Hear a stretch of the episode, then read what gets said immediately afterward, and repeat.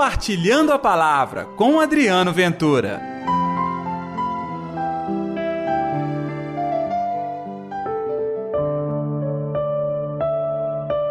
A pedra que os construtores rejeitaram, esta é que se tornou a pedra angular.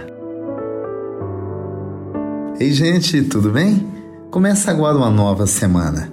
Hoje, a nona semana do Tempo Comum. E nesta segunda-feira, dia 5 de junho, eu desejo que a paz, que o amor, que a alegria de Deus reinem no seu coração.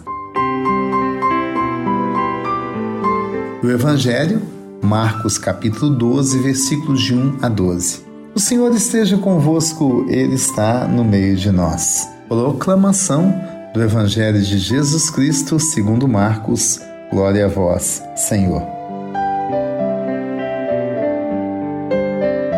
Naquele tempo, Jesus começou a falar-lhes em parábolas. Um homem plantou uma vinha, pôs uma cerca em volta, cavou um lagar para pisar as uvas e construiu uma torre de guarda.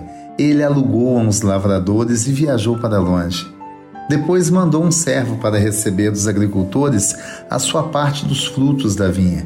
Mas os agricultores o agarraram, bateram nele e o mandaram de volta sem nada. O proprietário mandou novamente outro servo. Este foi espancado na cabeça e ainda o sultaram. Mandou ainda um outro, e a esse mataram. E assim diversos outros. Em uns bateram e a outros mataram. Agora restava ainda alguém, o filho amado. Por último, então enviou o filho aos agricultores, pensando: A meu filho respeitarão. Mas aqueles agricultores disseram uns aos outros: Este é o herdeiro, vamos matá-lo, e a herança será nossa agarraram o filho, mataram e lançaram fora da vinha. Que fará o dono da vinha? Ele virá e fará perecer os agricultores e entregará a vinha a outros. Acaso não lestes na Escritura? A pedra que os construtores rejeitaram, esta é que se tornou a pedra angular. Isto foi feito pelo Senhor e é admirável aos nossos olhos? Eles procuravam prender Jesus pois entenderam que tinha contado a parábola com referência a eles, mas ficaram com medo da multidão, por isso deixaram Jesus e foram embora. Palavra da salvação, glória a vós, Senhor. A vinha, os agricultores, o dono da vinha. Esta história remonta um passado que com certeza já aconteceu em várias cidades do interior alguém que se apodera dos bens de outro. Aconteceu na roça, mas acontece também na vida urbana, na cidade. Jesus pegou então um exemplo que fosse compreensível pelos homens para contar de uma experiência.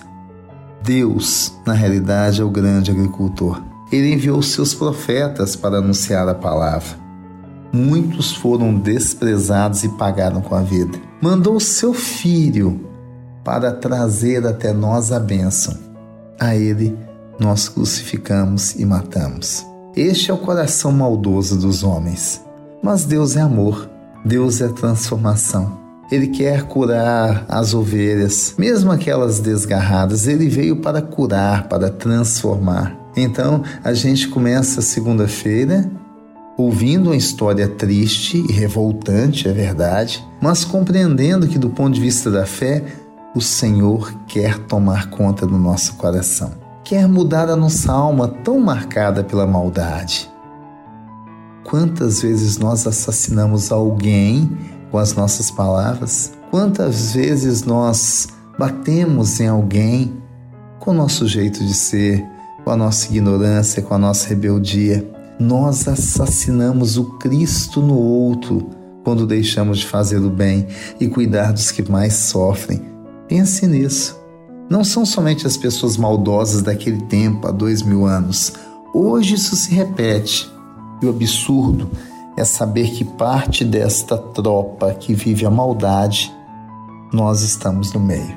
Vamos pedir então ao Senhor que converta nosso coração, que transforme as nossas ações em bondade?